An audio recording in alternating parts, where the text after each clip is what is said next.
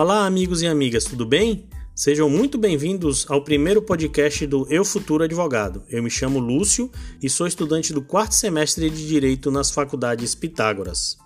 No dia de hoje, 8 de março de 2021, fomos surpreendidos por uma decisão do ministro relator da Lava Jato no STF, Edson Fachin.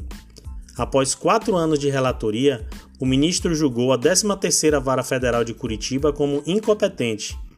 Foi uma decisão estranha, porém aceitável em função das últimas decisões da segunda turma do STF.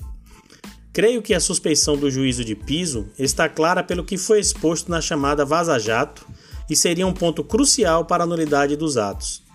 Mas vale ressaltar que a decisão do ministro não tornou todo o processo nulo, apenas os atos decisórios, e o encaminhou à Justiça Federal do DF, que detém a competência para julgar o caso, podendo convalidar provas que se encontram nos autos.